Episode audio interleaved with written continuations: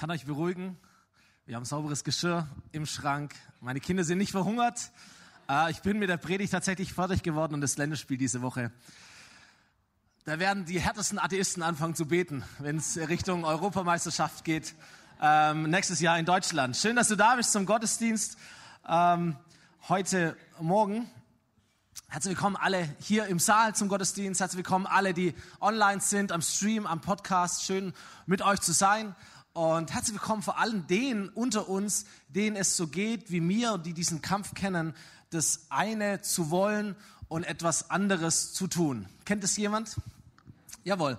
Ähm, das gibt's natürlich in ganz vielen witzigen Dingen. Jedes Mal, jedes halbe Jahr finde ich mich am Zahnarztstuhl wieder und denke mir, hey, warum um alles in der Welt habe ich nicht so geputzt, wie er es mir vor einem halben Jahr gesagt hat? Und jedes Mal laufe ich auch raus vom Zahnarzt und denke mir, jetzt wird alles anders, jetzt wird alles neu, jetzt werde ich das tun. Und weißt du, was passiert? Ein halbes Jahr später, genau dasselbe, sitze ich wieder da. Vielleicht ist es bei dir auch das Thema Haushalt, wo du sagst, ich habe mir eigentlich fest vorgenommen, mich mehr zu engagieren, mehr mitzuhelfen. Vielleicht wolltest du schon lange wieder Sport machen und hast es dir fest vorgenommen oder abzunehmen oder weniger Süßigkeiten zu essen, äh, nicht mehr zu schnell zu fahren oder was auch immer. So, in all diesen witzigen Komponenten gibt's aber auch eine ernsthafte Note da drin. Es ist tatsächlich oft ein Kampf, stimmt's? Etwas zu wollen und etwas anderes zu tun. Vielleicht hast du Beziehungen, Freundschaften, Menschen, die dir echt am, am Herzen liegen. Und du sagst, hey, ich habe mir schon so oft vorgenommen, lieber zu sein, netter zu sein, das richtige Wort zu wählen, andere Gedanken zu denken. Aber immer wieder passiert genau das Gegenteil. Und das, was ich eigentlich nicht möchte, das tue ich. Und das, was ich eigentlich tun wollte, das tue ich nicht. Kennt es jemand? War vor ein paar Wochen mit meiner Frau in Paris. Uh, und es war wirklich sehr, sehr, sehr schön. Viele Leute haben mich gefragt, wow, Paris, tolle Bilder gesehen, wie war es denn so? Und dann sage ich meistens uh, immer, hey, es war richtig, richtig gut, Paris war richtig cool für uns. Das Beste war in Paris, als ich mein Tief hinter mir hatte. Weil ich denke, hey, ich möchte nicht als irgendwie der perfekte Mensch oder Pastor vor euch irgendwie stehen. Ähm, wir waren in Paris drei Tage, es war wirklich herrlich, Kinder waren gut versorgt äh, bei meinen Eltern. Das Wetter war wunderbar. Wir hatten echt nur uns beide, was fantastisch ist in dieser Stadt der Liebe. Äh, aber wir waren am ersten Tag, waren einfach ein bisschen überfordert. Äh, ich habe mich null vorbereitet auf diese Stadt. Ich habe mich nicht damit beschäftigt, wie funktioniert diese Stadt, was gibt's da so und so weiter. Ähm, das war schon mal der eine Fehler. Und dann ist es bei mir so, wenn, wenn ich keinen Plan habe im Kopf, ähm, dann weiß ich nicht, was passiert. Das fordert mich echt heraus. Und wir waren an dem Abend da, da gibt es diesen großen Fluss, die Seine, und da gibt es bestimmt fünf, sechs verschiedene Bootsanbieter. Und wir haben uns überlegt, wir machen eine Bootsfahrt. Aber jetzt müssen wir mal rauskriegen, was für eine Bootsfahrt du machst. Da gibt's welche, die halten überall und da gibt's manche, die fahren vor und manche, die fahren vor und wiederum zurück. Bei einem kannst du unten sitzen, bei einem kannst du unten und oben sitzen, beim anderen kannst du noch Mittagessen oder ein Abendessen dazu buchen, bei einem anderen nur ein Sekt. Und wie lang fahren die überhaupt und was machen wir denn danach? Und da haben wir hin und her mal diskutiert und innerlich bin ich eskaliert, weil ich nicht wusste, was ich tun soll oder was jetzt das Richtige wäre. Und das Ende vom Lied war, dass ich, glaube eine Stunde, anderthalb mich nur hingehockt habe und war einfach nur angepisst. So, und dann habe ich mich beschissen gefühlt, weil ich mich beschissen verhalten habe. Und dann habe ich mich selber bestraft da drin und dachte, Mann, das hast du wieder diesen Arm kaputt gemacht und, und, und, und, und. Eine kommt vom anderen. Weiß nicht, ob du solche Momente kennst, aber solche Momente kenne ich. Und das hat uns richtig den ersten Abend versaut in Paris. Bis in den nächsten Tag hinein. Wir waren am Montmartre, das ist eins der schönsten Flecken. Du siehst bei herrlichem Wetter über diese ganze wunderschöne Stadt. Das ist die Stadt der Liebe. Deine Frau ist neben dir. Die Kinder sind gut versorgt. Du kannst machen, was du möchtest. Aber ich war innerlich auf 180, weil ich mich so geärgert habe über diese Sache am Vortag. Kannst du dir nicht vorstellen. Du bist in so einem Film drin und sagst, wie komme ich aus dieser, aus dieser Spule wieder raus? Völlig verrückt. Völlig verrückt. Weißt du, ob du solche Momente kennst? Ich glaube, dass alle Menschen solche Momente kennen. Ob die Menschen an Gott glauben, ob die Menschen nicht an Gott glauben. Vielleicht, wenn Menschen sogar sagen, ich glaube an Gott, kennen sie es noch mehr, weil der Anspruch höher ist. Und du sagst, ah, ich habe wirklich hohe Ziele, hohe Werte, nach denen ich mich richten möchte und erwische mich immer wieder dabei, wie ich etwas völlig anderes lebe. Und da gibt es verschiedene Arten, wie wir damit umgehen können. Die eine Art ist, dass wir sagen, oh, bei mir gibt es das nicht. Wir verneinen einfach, dass es so ist. Möchte niemand zu nahe treten. aber das gibt es eine Gefahr, dass wir sagen, oh, ich habe die Probleme nicht und dann strahlen wir das aus und andere denken sich, oh, Hammer, bei, bei, bei, ihm oder bei ihr läuft immer alles gut, wunderbar, alles happy. Ich müsste nur das und das und das auch tun, dann wäre es bei mir auch so gut. Es, es führt dazu, dass wir anfangen, heuchlerisch zu werden, stimmt's? Dass wir anderen etwas vorspielen, was eigentlich gar nicht der Fall ist und was eine gewisse Art von Gesetzlichkeit ist. Du musst nur das Richtige tun und dann wird es bei dir auch gut. Die andere Art, wie wir damit umgehen können, etwas zu wollen und etwas anderes zu tun, ist, dass wir ähm, einfach uns mehr Mühe geben. Einfach zu denken, hey, entscheide dich doch einfach jetzt für das Richtige. Du weißt doch, dass es geht. Du musst doch nur das Richtige tun.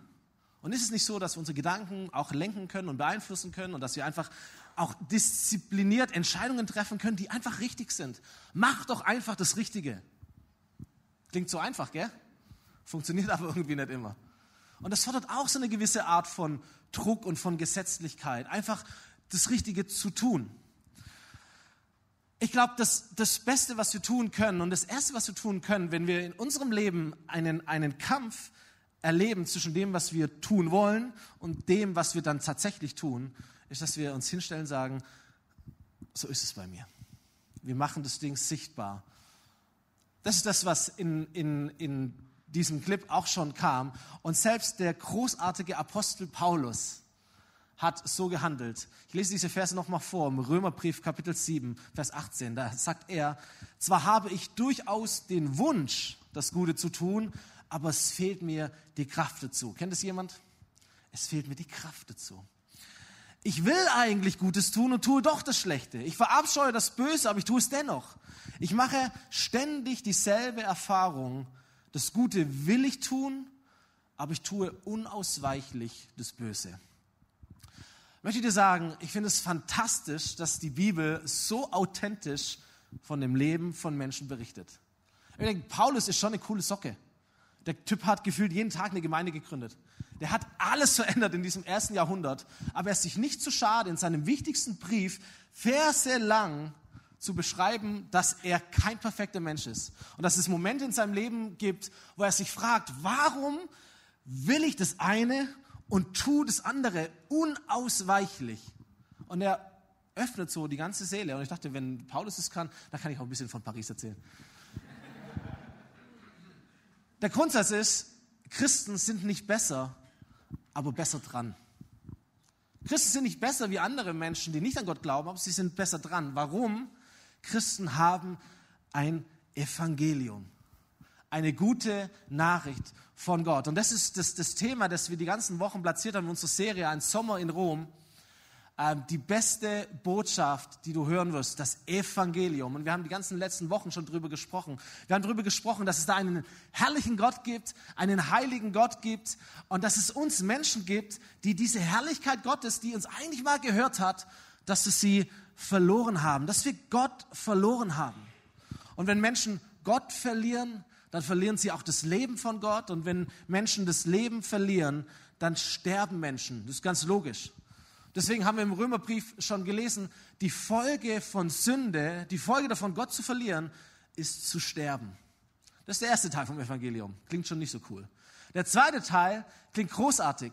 Nämlich, dass vielleicht du als Mensch Gott verloren hast, aber dass Gott dich nicht aus den Augen verloren hat. Und dass Gott auf der Suche nach dir war und dass Gott ein Mensch geworden ist in Jesus und dass Gott zu einem Erlöser geworden ist in Jesus Christus. Dass er stirbt an einem Kreuz, damit du nicht sterben musst. Dass er aufersteht aus dem Grab, damit du ewig leben kannst. Und dann haben wir gelesen in diesen, in diesen Kapiteln im Römerbrief, für die, die die letzten Wochen schon dabei waren oder die unseren Bibelleseplan mitverfolgen oder mitverfolgt haben oder das noch tun wollen. Herzliche Einladung dazu, auch online findest du all die Infos. Dann haben wir gemerkt, hey, vor Gott sind wir, obwohl wir nicht perfekt sind, sind wir trotzdem heilig. Wir sind trotzdem gerecht. Wir sind seine Söhne und wir sind seine Töchter. Er sieht uns an voller Begeisterung, voller Liebe, voller Gnade. Wir haben Zugang zu seiner Herrlichkeit, zu allem, was Jesus uns schenken möchte, wenn wir diesen Jesus in unser Leben hineinlassen mit unserem ganzen Herzen. Das ist das, was die Bibel Glauben nennt. Jesus anzunehmen mit unserem ganzen Leben. Und wenn Menschen Christen werden, dann ist es nicht so ein bisschen Brainwashing, sondern dann ist es ein völlig neues Leben, das sie führen dürfen. Da ist ein völlig neues Betriebssystem draufgespielt, aber der Kasten, auf dem sie draufgespielt ist, ist immer noch der alte Göppel. Das ist das Problem. Dass da ein neues Betriebssystem auf einem alten Kasten läuft. Und dieser alte Kasten ist anfällig für Gewohnheiten, für ein altes Leben und für alte Fehler. Jemand hat es mal so schön ausgedrückt, dein Herz ist sauber, aber deine Hände sind schmutzig. Da gibt es etwas, das wir tun wollen und etwas, das wir stattdessen oft tun. Und so kämpfen wir genau mit dieser Diskrepanz und mit diesem Kampf. Wobei, wenn wir ehrlich sind, sind es nicht wir, die sich da falsch verhalten. Und das ist wichtig zu betonen. Vers 17 sagt Paulus nämlich, nicht ich selbst tue das Böse, sondern die Sünde, die in mir wohnt, treibt mich dazu. Und das ist mir so wichtig für all die Menschen, vor allem unter uns, die an Jesus glauben und die Christen sind, dass wir da ganz oft nämlich falsche Gedanken haben. Wir selbst, wir sind nicht mehr Sünder, sondern wir sind Gerechte. Stimmt's? Das haben wir letzte Woche gepredigt. Du darfst es gerne nachhören. Wir sind Gerechte, wir sind Heilige, aber in mir, das heißt in meinen Gewohnheiten, in meinem Lebensstil, da gibt es durchaus noch die Sünde, das Gottlose, das ich von Gott weg sagen möchte. Und es spielt echt noch eine richtig große und kräftige Rolle in meinem Leben. Vielleicht ist es bei dir auch so. Weißt du, woher ich das weiß? Weil ich als Christ meine Bibel aufschlag und verstehe, oh, Gott hat echt konkrete Vorstellungen von dem, was gut ist für mein Leben und was nicht gut ist für mein Leben. Was ich tun sollte, was ich nicht tun sollte. Was richtig ist und was nicht richtig ist. Und da gibt es seinen Herzschlag, den er uns da zeigt und seine Gebote wie Leitplanken, die uns leiten auf, auf einer Straße zum Ziel hin, was wir alles wollen. Aber wie es halt so ist, sobald es Leitplanken gibt, gibt es jemanden, der sagt, was ist denn auf der anderen Seite? Es gibt in uns drin als Menschen so etwas wie die Freude am Verbotenen. Kennt es jemand? Stellst einen Kuchen hin auf den Tisch, sagst deinem Kind, den Kuchen darfst du aber nicht essen. Was soll das Kind tun? Es wird drumherum laufen, es wird sich Taktik üben. Es will das haben, was es nicht haben darf. Irgendwas ist da in uns drin, was uns dazu verleitet. Die Freude am Verbotenen. Da gibt es eine rote Linie und das Erste, was wir uns überlegen, was ist, wenn ich über die Linie trete? Es verlockt, dass es da etwas gibt, das ich nicht tun sollte. Und das ist unser Kampf. So, ich, ich will ein Leben führen, und vielleicht geht es dir ähnlich, ich will ein Leben führen, das Gott zu 100 Prozent ehrt und gefällt. Und allein, dass ich das will, zeigt, dass da etwas in mir neu ist. Sonst würde ich es ja nicht wollen. Aber es gibt etwas in mir, das mich davon wegtreibt. Und so verharmlosen machen wir das dann mit Engelchen und Teufelchen und so weiter.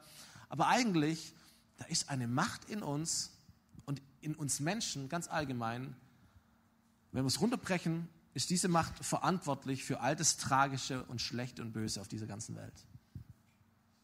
So, wir haben ein paar Herausforderungen, ein paar Hürden in diesem Römerbrief schon miteinander behandelt. Das erste Hindernis, das wir haben, ist, dass wir Dinge tun, die vor Gott nicht okay sind. Wir sündigen. Was wir brauchen dazu, ist Vergebung. Stimmt's? Was ist Gottes Lösung? Er stirbt am Kreuz für deine Schuld. Halleluja, großartig. Aber es gibt ein zweites Problem. Nicht nur das, was wir tun, sondern das, was wir sind, ist nicht gut vor Gott. Wir haben nämlich ein, eine Identität als Sünder. Wir brauchen also ein ganz neues Leben. Nicht nur ein paar gute Informationen und nicht nur die Bibel im Schrank, sondern wir brauchen ein neues Leben. Was ist Gottes Lösung? Haben wir geschaut, dass er stirbt und den Tod besiegt und wieder aufsteht, damit du und ich, damit wir genau das haben, ein neues Leben. Und jetzt gibt es aber noch ein drittes Problem, nämlich unseren Lebensstil. Dass wir sagen, hey, ich bin Christ, ich folge Jesus nach, ich bin heilig und trotzdem gibt es Momente in meinem Leben, wo ich sündige, wo ich genau das tue, was ich eigentlich nicht tun möchte. Was ich brauche, ist irgendeine Art von Sieg von Heiligung, so wird es die Bibel ausdrücken, heilig zu sein und trotzdem noch heiliger zu werden. Oder wie es der Paulus im siebten Kapitel ausdrückt, ich unglückseliger Mensch, wer wird mich jemals aus dieser tödlichen Gefangenschaft, aus diesem Teufelskreis befreien? Denke, wow, Paulus, was für Worte. wer wird mich befreien aus dieser tödlichen Gefangenschaft? Was ist die Lösung Gottes? Was ist das, was er uns anbietet?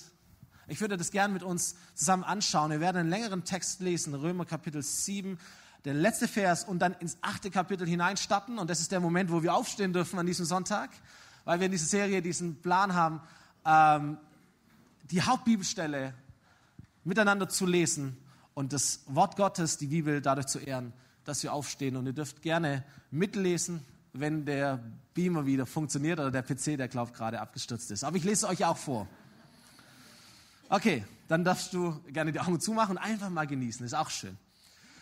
Römer Kapitel 7 ab Vers 25. Gott sei Dank, durch unseren Herrn Jesus Christus bin ich bereits befreit. Wer nun in Jesus Christus ist, wird von Gott nicht mehr verurteilt. Weder heute noch gestern noch in alle Ewigkeit übrigens. Denn für ihn gilt nicht länger die Macht der Sünde und des Todes. Es ist durch eine neue Macht aufgehoben, nämlich durch die Macht des Geistes Gottes, der durch Jesus Christus das Leben bringt. Und jetzt erzählt er das Evangelium. Wie ist es dazu gekommen? Das Gesetz konnte uns nicht helfen, so zu leben, wie es Gott gefällt. Oder auf gut Deutsch, deine Bibel rettet dich nicht. Es erwies sich als machtlos gegenüber unserer sündigen Natur. Deshalb sandte Gott seinen Sohn zu uns. Er wurde Mensch und war wie wir der Macht der Sünde ausgesetzt. An unserer Stelle nahm er Gottes Urteil über die Sünde auf sich und entmachtete sie dadurch. So kann sich in unserem Leben der Wille Gottes erfüllen, wie es das Gesetz schon immer verlangt hat.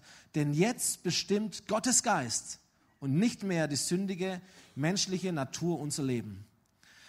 Wer von seiner sündigen Natur bestimmt ist, der folgt seinen selbstsüchtigen Wünschen. Wenn aber Gottes Geist uns leitet, richten wir uns nach seinem Willen aus. Wozu uns die alte sündige Natur treibt, bringt den Tod. Folgen wir aber dem, was Gottes Geist will, so bringt das Frieden und Leben. Amen. Dürft ihr euch gerne setzen. Dankeschön. Großartige Verse, die es sich lohnt, nochmal selber nachzulesen und zu studieren. Gottes Lösung für den Kampf zwischen dem, was wir wollen und dem, was wir tun, ist der Heilige Geist. Dieser Geist, der von Gott kommt, der Geist, der selber Gott ist. Es ist der Geist von Jesus. Es ist der Geist, der, der Jesus ans Kreuz gebracht hat und der ihn aus den Toten erweckt hat. Es ist der Geist, der stärker ist als die Sünde, der stärker ist als der Tod. Und wenn dieser Geist in Menschen lebt, dann haben diese Menschen die berechtigte Hoffnung, dass sie siegreich sein können über die Sünde und über all das in ihrem Leben, was sie eigentlich von Gott wegbringen möchte, obwohl sie das selber gar nicht wollen. Der Heilige Geist. Vers 12. Darum, liebe Brüder und Schwestern, sind wir nicht mehr unserer alten menschlichen Natur verpflichtet und müssen müssen nicht länger ihren Wünschen und ihrem Verlangen folgen, denn wer ihr folgt, muss sterben. Wenn ihr aber mit der Kraft des Geistes euer selbstsüchtiges Verhalten tötet, werdet ihr leben. Ich möchte dir mal sagen, was das Evangelium heute ist. Manchmal denken wir, das Evangelium ist, ist die Botschaft, dass Jesus gestorben und auferstanden ist. Aber es gibt noch ein bisschen mehr von diesem Evangelium. Das Evangelium ist nicht nur deswegen eine großartige Botschaft, weil sie dir sagt, Jesus vergibt dir deine Sünden. Wow, ist fantastisch, oder? Das Evangelium ist auch nicht nur deswegen eine gute Botschaft, weil sie sagt, du kannst ewig leben, weil du darfst an einen Gott glauben, der den Tod besiegt hat und der ewig lebt. Wie großartig ist das? Aber das Evangelium geht noch weiter. Das Evangelium ist die großartige Botschaft, die dir sagt, dass Jesus dir zu einem Leben verhilft, das Gott gefällt. Warum? Weil er durch seinen Geist in dir lebt, durch den du all das Böse besiegen kannst, das manchmal in dir noch zu finden ist. Das ist eine gute Botschaft. Stimmt's? Und das ist das Evangelium. Bei Christen gibt es dieses Schlagwort, äh, die geistliche Kampfführung. Hat es schon mal jemand ge gehört? Die geistliche Kampfführung. Und manche Menschen meinen dann, äh, das hat mit lautstarkem Gebet zu tun und mit Proklamation und all diesen Dingen. Ich glaube, der, der, der, der, der siegreiche Kampf, der wahre geistliche Kampf ist der Kampf, den der Heilige Geist in dir, wenn du an Jesus glaubst, den der Heilige Geist in dir kämpft und führt gegen all das Böse, das da noch in dir ist. Der wahre geistliche Kampf ist nicht ein Kampf, den du kämpfst, sondern den Gott in dir kämpft. Das ist die geistliche Kampfführung. Und das ist das eine, was der Heilige Geist in uns tut, wenn wir Jesus nachfolgen. Er kämpft. Er gibt uns Kraft, um siegreich zu sein. Das andere, was der Heilige Geist in uns tut, ist, dass er die großartigen Wahrheiten Gottes in unser Leben hineinspricht. Der Heilige Geist spricht Wahrheit in unser Leben hinein. Ab Vers 14. Alle, die sich von Gottes Geist regieren lassen, sind Kinder Gottes. Denn der Geist Gottes, den ihr empfangen habt, führt euch nicht in eine neue Sklaverei, in der ihr wieder Angst haben müsst. Er hat euch vielmehr zu Gottes Söhnen und Töchtern gemacht. Und jetzt können wir zu Gott kommen und zu ihm sagen, Abba, Papa, lieber Vater. Gottes Geist gibt uns selbst die innere Gewissheit, dass wir Gottes Kinder sind. Und als seine Kinder sind wir gemeinsam mit Christus auch seine Erben. Und leiden wir mit Christus, werden wir einmal auch seine Herrlichkeit mit ihm teilen. Weißt du, warum es so wichtig ist, dass der Heilige Geist in dein Leben hineinspricht? Weil in dem Kampf zwischen dem, was wir wollen und dem, was wir tun, vergessen wir immer wieder, wer wir sind. Als ich in Paris war und dachte, was ist das für ein Film, der in mir läuft? Und dachte ich, was bin ich für ein, für ein schlechter Ehemann? Ich habe echt gedacht, wenn meine Gemeinde mich so sehen könnte.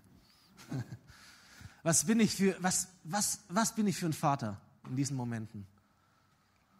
Was bin ich für ein schlechter Jesus-Nachfolger? Weiß nicht, ob du solche Gedanken auch kennst in diesen Momenten. Deswegen braucht es einen Heiligen Geist, der in dich hineinredet, wie Gott dich tatsächlich sieht. In den Momenten, wo alles cool ist, aber besonders auch in den Momenten, wo du richtig struggles und Fehler machst, die du eigentlich gar nicht mehr machen wolltest.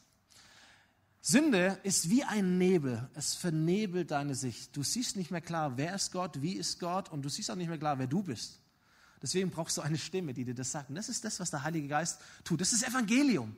Der Heilige Geist, der dafür sorgt, dass du hörst, wie Gott dich sieht. Der Heilige Geist, der sagt, du bist ein Sohn Gottes.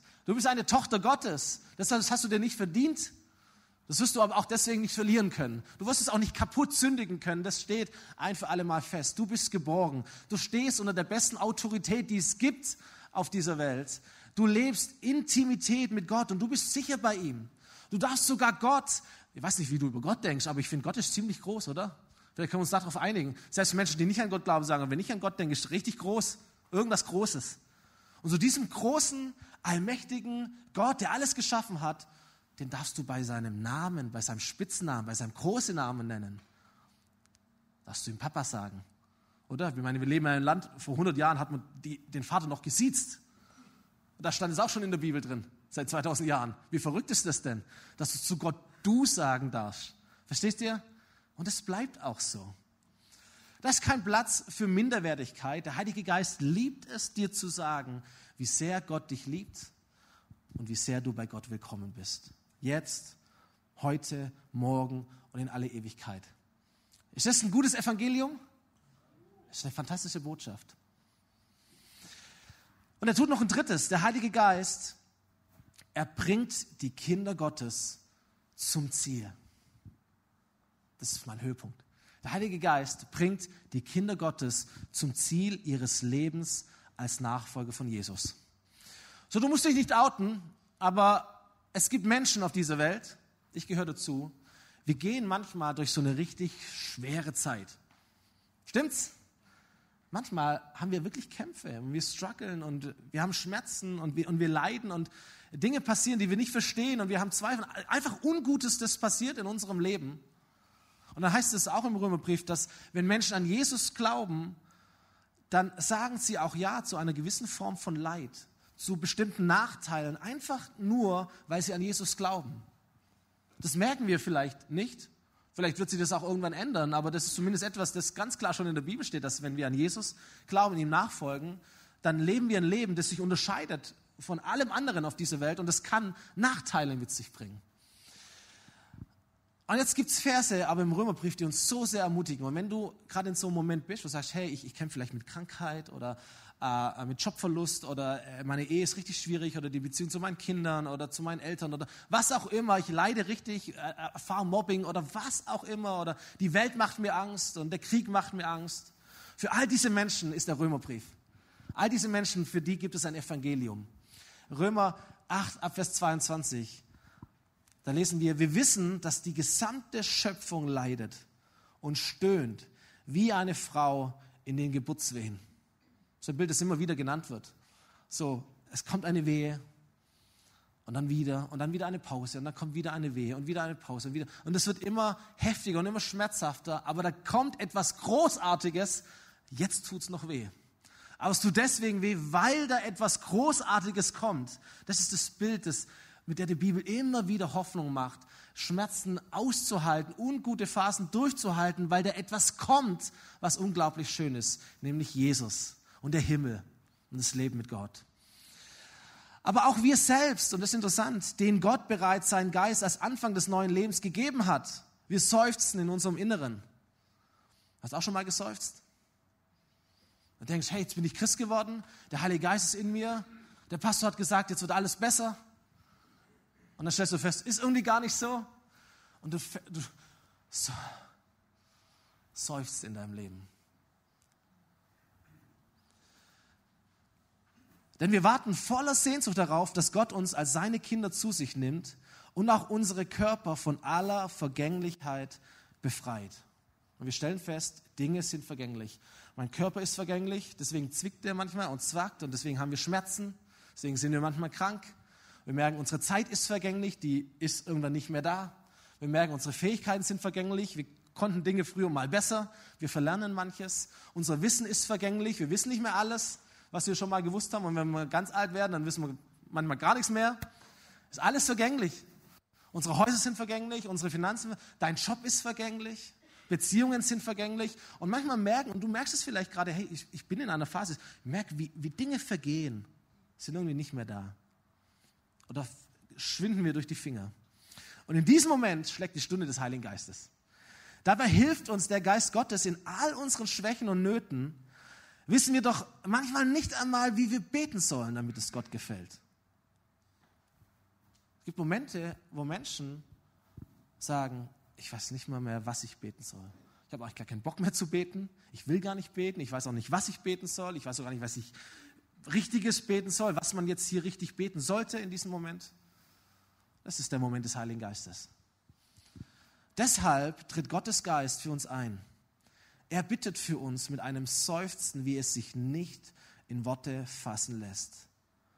Und Gott, der unsere Herzen durch und durch kennt, weiß, was der Geist für uns betet. Denn im Gebet vertritt der Geist die Menschen, die zu Gott gehören, so wie Gott es möchte. Was für ein Satz. Denn im Gebet vertritt der Geist die Menschen, die zu Gott gehören, so wie Gott es möchte. Hey, in den Momenten, vielleicht kennst du die auch gar nicht. Vielleicht denkst du, habe ich gar nicht. Vielleicht kommt es aber irgendwann auch mal. Dann erinnere dich an diese Predigt. Das sind die Momente, wo du nicht einmal mehr weißt, was du beten sollst. Der Heilige Geist in dir anfängt zu beten. Er gibt sogar Christen eine ganz eigene Gebetssprache. Das ist aber ein anderes Thema, nennt es das Zungenreden. Ein Gebet, das nur der Heilige Geist und Gott selber versteht. Ein Gebet, das immer richtig ist, das immer den, den, die richtigen Wörter hat, das immer den richtigen Ausdruck hat, das immer die richtige Herzenshaltung hat. Ein Gebet, das Gott immer erhört. Nur du verstehst es nicht, weil es der Heilige Geist in dir betet. All das macht der Heilige Geist. Er kämpft für dich. Er spricht die Wahrheit Gottes in dein Leben hinein oder erinnert dich daran und er bringt dich ans Ziel deines Lebens, nämlich Jesus nachzufolgen. Wer Gott liebt, heißt es dann, dem dient alles, was geschieht, zum Guten. Das ist ein großartiger Satz und viele von uns kennen diesen Satz. Wer Gott liebt, dem dient alles, was geschieht, zum Guten. Und ich habe mir hier einen Satz aufgeschrieben, den ich dir mitgeben möchte, weil ich glaube, es bezieht sich auf den Heiligen Geist. Ich glaube, der Heilige Geist hat die Kraft, alles in deinem Leben dafür zu verwenden, dass der Plan Gottes, das Gute, was wir gerade gehört haben, dass es Realität wird. Das ist das Evangelium. Der Heilige Geist hat die Kraft, alles in deinem Leben, auch das tiefste Tal, auch den größten Schmerz, auch das größte Leid, auch die größte Frage, auch deine größten Zweifel dafür zu verwenden, dass sein Plan in deinem Leben Realität wird und dass du ankommst bei Jesus. Der Heilige Geist hat die Kraft, alles in deinem Leben, auch die mega guten Sachen, auch deine größten Hochs, dein größter Erfolg, dafür zu verwenden, dass nicht du die Ehre bekommst, dass nicht du abhebst und dass du nicht sagst, hey, eigentlich brauche ich Gott gar nicht, läuft doch bei mir. Dass er dieses Gute, was in deinem Leben passiert und auch all das Schlechte, was in deinem Leben passiert, dass er es verwendet in seiner Genialität, um den Plan Gottes Realität werden zu lassen und dich ans Ziel zu bringen, nämlich zu Jesus zu kommen. In diesem Leben und in dem Leben nach dem Leben. Ist es nicht fantastisch? Das ist das Evangelium von Römerbrief, Kapitel 8. Und ich liebe es. Weißt du, für Christen gibt es deswegen auch keinen Zufall, es gibt auch kein Schicksal, sondern Christen stehen unter der besten Autorität des Universums. Die beste Autorität leitet dein Leben. John Newton hat es einmal schön ausgedichtet, er war ein Pastor, Liederdichter, 18. Jahrhundert. Er hat gesagt, alles ist nützlich, was Gott uns schickt, und es kann nichts nützlich sein, was Gott uns versagt. Und das ist ein Satz, du, den du glauben darfst. Der darf dir Mut geben und Hoffnung und Stärke und Zuversicht in den tiefsten Kämpfen deines Lebens und auf den höchsten Spitzen deines Lebens.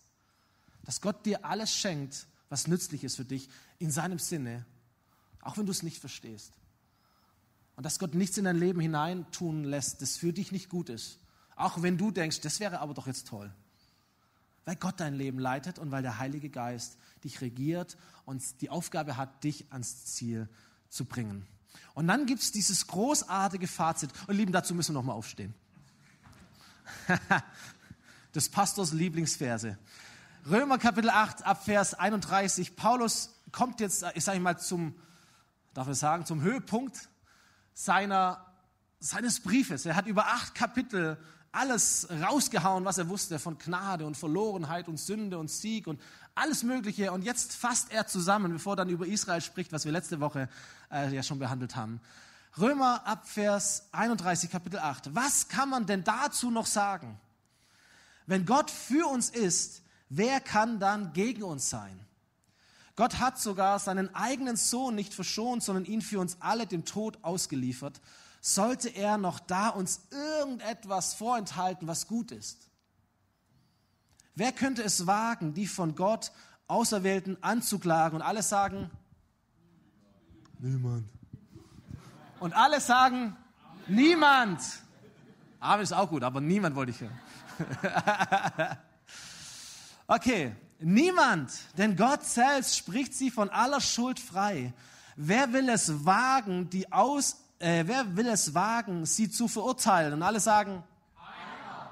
denn Jesus Christus ist für sie gestorben. Ja, mehr noch, er ist zum Tod auferweckt worden und er hat den Platz an Gottes rechter Seite eingenommen. Und dort tritt er jetzt aktuell 10.27 Uhr für dich ein, wenn du zu Jesus gehörst. Was also könnte uns von Christus und seiner Liebe trennen? Leiden und Angst vielleicht? Verfolgung, Hunger, Armut, Gefahr, gewaltsamer Tod. Mitten im Leid triumphieren wir. Mitten im Leid triumphieren wir über all das durch Christus, der uns so geliebt hat. Denn ich bin ganz sicher, weder Tod noch Leben, weder Engel noch Dämonen, weder Gegenwärtiges noch Zukünftiges, noch irgendwelche Gewalten, weder Hohes noch Tiefes, noch sonst irgendetwas auf der Welt können uns von der Liebe Gottes trennen, die er uns in Jesus Christus, unseren Herrn, schenkt. Und Paulus fällt in seinen Sessel und denkt, wow, so, Hammer. Komm, wir geben mal Gott dafür einen Applaus, dass er uns so ein großartiges Evangelium schenkt. Halleluja. Darfst dich setzen. Ich möchte zum Schluss dieser Predigt kommen und dir eine ganz simple persönliche Frage stellen, okay? Ich möchte dich fragen, was kann in deinem Leben Besseres passieren, als dass dieses ganze Evangelium seine Kraft entfaltet und der Heilige Geist dein Leben regiert. Was kann Besseres passieren für dein Leben? Jemand hat einmal folgendes Bild geprägt, ich fand das ganz hilfreich, deswegen habe ich es mitgebracht. Er hat gesagt, Sünde ist wie ein Bakterium. Es ist etwas, das manchmal so unsichtbar ist, so ganz unscheinbar daherkommt. Du nimmst es vielleicht gar nicht wahr. Du spürst es sogar gar nicht. Aber es ist in deinem Leben etwas, das dein Leben schwach macht. Für Menschen, die keine Christen sind, die würden das gar nicht merken, weil für sie ist Sünde normal. Das soll nicht anklagend sein, sondern sie haben einfach einen anderen Maßstab. Aber für Christen ist Sünde so etwas wie ein Fremdkörper. Hat schon mal jemand einen Spreißel gehabt im Finger? Ah, oder eine Zecke? So ein kleines, ekliges Ding. Eigentlich müsste es dich gar nicht stören, aber es ist völlig unangenehm. Du merkst sofort, oh, das gehört nicht hierher. Das ist ein Fremdkörper. Das ist nicht gut. Und die Wahrheit ist ja tatsächlich, wenn du das nicht behandelst, nicht rausziehst, das kann richtig schlimme Folgen haben.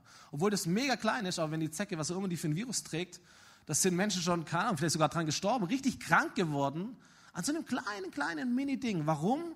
Weil sie es nicht gesehen haben, nicht behandelt haben, nicht wahrgenommen haben, für egal erklärt haben, was auch immer.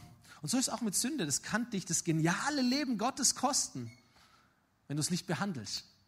So, Frage. Wir haben doch alle Bakterien um uns herum, stimmt's? Wir haben auch Bakterien in uns herum. Warum liegen wir nicht alle krank da und sterben?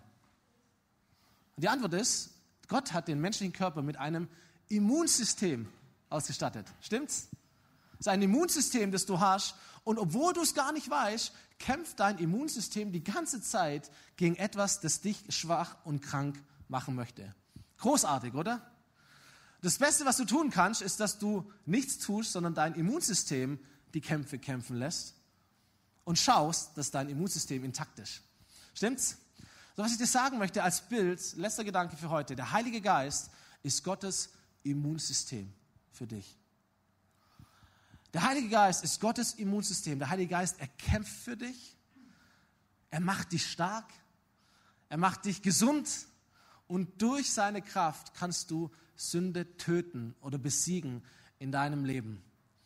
Dein Job ist es, dass der Heilige Geist seinen Job machen kann. So wie du ein Immunsystem schwächen kannst, oder du kannst es stärken in deinem Leben. Und das hat was mit unserem Lebenswandel zu tun, stimmt's? Es hat was mit unserer Ernährung zu tun, es hat etwas mit unserer Fitness zu tun äh, und mit Angewohnheiten und mit lauter solchen Sachen. Du kannst dein Immunsystem stärken oder du kannst es schwächen. Was du nicht tun kannst, ist das, was dein Immunsystem tut, nämlich gegen die Krankheit kämpfen. Aber was du tun kannst, ist, dass du schaust, dass dein Immunsystem stark ist. Und das ist der Punkt, wenn der Heilige Geist Gottes Immunsystem für dich ist, um dich davor zu schützen, Gott zu verlieren oder deine Sicht über dich selber zu verlieren, dann wäre es doch clever zu sagen, der Heilige Geist, der soll richtig stark sein in meinem Leben. Stimmt's? Und der soll einen Raum haben in meinem Leben. Dem soll es richtig gut gehen in meinem Leben. Und das ist der Punkt, auf den ich dich führen möchte. Die Band darf nach vorn kommen. Letztendlich, wenn das Evangelium, das ganze Evangelium, seine Kraft in deinem Leben entfalten sollte, und du das möchtest, dann glaube ich, ist eine gute Entscheidung, die du heute treffen darfst und auch morgen und übermorgen und dein ganzes Leben lang. Heiliger Geist, komm, nimm Raum in meinem Leben. Du bist schon da, weil ich mein Leben Jesus schon gegeben habe. Oder vielleicht möchtest du es heute tun und dann passiert genau das. Der Heilige Geist kommt in dich hinein. Aber zu sagen, Heiliger Geist, nimm Raum in mir, so viel du möchtest. Weil ich verstanden habe, wenn es dir gut geht, geht es mir gut. Wenn du stark bist in mir, werde ich stark sein in dir. Wenn du dich frei fühlst in mir, werde ich frei sein vor Gott. Und das ist das, was ich möchte. Also sei herzlich willkommen. Weiß nicht, wer schon mal umgezogen ist von euch oder irgendwo eingezogen ist. Da gibt es ein paar Steps, die man machen muss. Und das ist genauso, wenn du sagst, der Heilige Geist soll bei mir einziehen. Das Erste, was man tut, man entscheidet sich dafür. Ich entscheide mich, dass jemand in mein Leben einziehen sollte. Es ist ein simples Gebet zu sagen, Heiliger Geist, komm in mein Leben. Breite dich aus. Ich möchte deine Wohnung sein. Das Zweite ist, wenn wir umziehen, ich glaube, niemand, der von uns schon mal umgezogen ist, ist mit allem Sack und Pack umgezogen von A nach B. Sondern was wir tun, wir entrümpeln. Stimmt's? Wir schauen mal, was ist alles da an, an Krusch, das nehme ich nicht mit. Wenn, jemand, wenn du jemanden willkommen heißt in einem Gästezimmer bei dir, dann schaust du, dass es ordentlich ist all der Kram, der nicht hingehört, der diese Person vielleicht ärgern würde, stellst du raus, damit diese Person sich wohlfühlt. Stimmt's? So können wir es mit dem Heiligen Geist auch tun. Dass wir uns reflektieren und sagen, wo sind Dinge in meinem Leben, von denen ich weiß, die dem Heiligen Geist nicht gefallen, die Gott nicht gefallen. warum immer die da drin sind, sagen, Gott, ich, ich lass los. Ich bekenne dir, das ist nicht gut in meinem Leben. Oh, da habe ich ein bisschen Schmutz, da habe ich ein bisschen Dreck, da habe ich mich irgendwo festgehangen. Das habe ich irgendwo gesammelt. Keine Ahnung wie, irgendwie ist es da. Bitte vergib mir, ich räume es weg. Ich entscheide mich, das wegzutun aus meinem Leben, zu entfernen. Bitte vergib mir.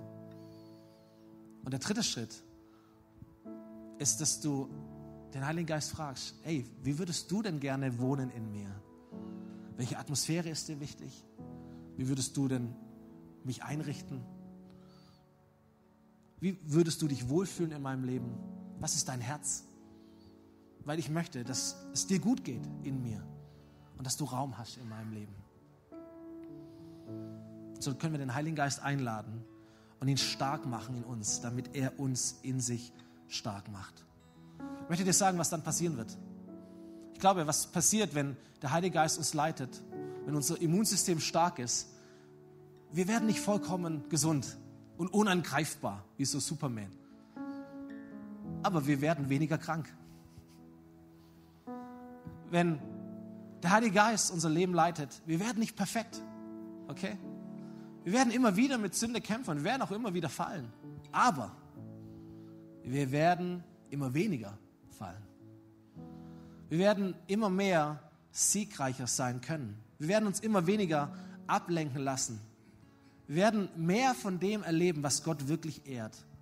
Und vor allem werden wir diesen Kampf immer mehr gewinnen zwischen dem, was wir tun wollen und dem, was wir manchmal dann tatsächlich tun. Und darum geht's. Lasst uns gemeinsam aufstehen zum Ende dieser Predigt. Wir werden noch einen Song gemeinsam singen oder hineinsteigen. Aber ich möchte dich von ganzem Herzen dafür gewinnen, hier vor Ort und genauso auch online, im Saal, äh, im, im, Podcast, im, im Livestream, wo auch immer du siehst oder hörst, möchte uns dafür gewinnen, dass wir dem Heiligen Geist Raum geben in unserem Leben, um das Evangelium Gottes zu erleben, all das Gute, was Gott hat, zu erleben. Vielleicht können wir für einen Moment die Augen schließen und uns vorstellen, dass Gott tatsächlich jetzt hier ist, was ich von ganzem Herzen glaube. Und dass er auch bei dir ist, zu Hause oder im Urlaub oder wo auch immer du diesen Podcast siehst oder hörst. Und da heißt es an einer Stelle im, im letzten Buch der Bibel, hey, schau mal, ich stehe vor deiner Tür, stehe vor der Tür deines Herzens und ich klopfe an. Und für jede Person, die mir aufmacht, gilt Folgendes. Ich werde in ihr Leben hineinkommen, in ihr Herz hineinkommen. Ich werde Wohnung nehmen und ich werde mit dieser Person zusammen essen, Gemeinschaft haben, mich unterhalten, mir ihr Herz zeigen lassen, ihr mein Herz zeigen. Ich werde sie an die Hand nehmen und ich werde sie ans Ziel bringen. Und ich möchte beten zum Abschluss dieser Predigt, vor allem für die Menschen, die sagen, ich möchte mich heute entscheiden, an das Evangelium zu glauben und dem Heiligen Geist so viel Raum wie nur möglich in meinem Leben zu geben. Wenn es deine Entscheidung ist, dann darfst du deine Hand gerne strecken. Dann würde ich gerne mit dir und für dich beten und auch für mich. Ich bin der Erste, der die Hand streckt. Vielleicht gibt es noch ein paar andere Mutige, die sagen, das ist genau das, was ich brauche und was ich möchte. Danke euch. Danke euch. Danke auch euch zu Hause. Ihr seid genauso gemeint. Danke für euren Mut. Danke für, eure, für euren Hunger, für eure Leidenschaft. Komm, wir beten gemeinsam. Jesus, danke, dass du mich liebst. Jesus, danke, dass du mir meine Schuld vergeben hast, dass du am Kreuz gestorben bist. Jesus, danke, dass du auferstanden bist von den Toten und dass du mir ein ewiges Leben schenkst. Und danke, dass du mich und jede Person begleitest in diesem Leben. Und zwar mit deinem Heiligen Geist. Danke, dass es ein siegreicher Geist ist. Danke, dass es ein redender Geist ist. Danke, dass es ein ermutigender Geist ist. Danke, dass es ein zielführender Geist ist. Ein Heiliger Geist, wir dürfen auch mit dir sprechen und dürfen zu dir beten. Komm, Heiliger Geist. Wir machen dir die Tür unseres Lebens auf und wir laden dich ein. Komm und leite du uns. Mach uns zu Söhnen und Töchtern Gottes und leite uns in das Leben als Söhne und Töchter Gottes. Jesus, siehst all die Menschen unter uns, die kämpfen, die sich schlecht fühlen, die mit einem schlechten Gewissen kämpfen, weil es Dinge in ihrem Leben gibt, die sie eigentlich viel besser hätten machen wollen. Du siehst all die Menschen, die sich in einer schwierigen Phase befinden. Jesus, ich möchte diese Menschen segnen in deinem Namen. Hey, ich möchte euch echt Gutes zusprechen von Gott. Dass Gott dich sieht in deiner Situation, dass Gott dich sieht in deinem Kampf, dass Gott dich sieht in deinem Wollen und nicht Können. Und dass er sagt, hey, ich bin da für dich. Du darfst entspannt sein, du darfst dich freuen, du darfst loslassen, du darfst die Hände lockern, du darfst durchatmen. Ich bin da, alles ist gut. Und Jesus segne du meine Geschwister hier und mich, dass wir leben mit dir in deinem Frieden, in deinem Sieg und in deiner Liebe. Amen.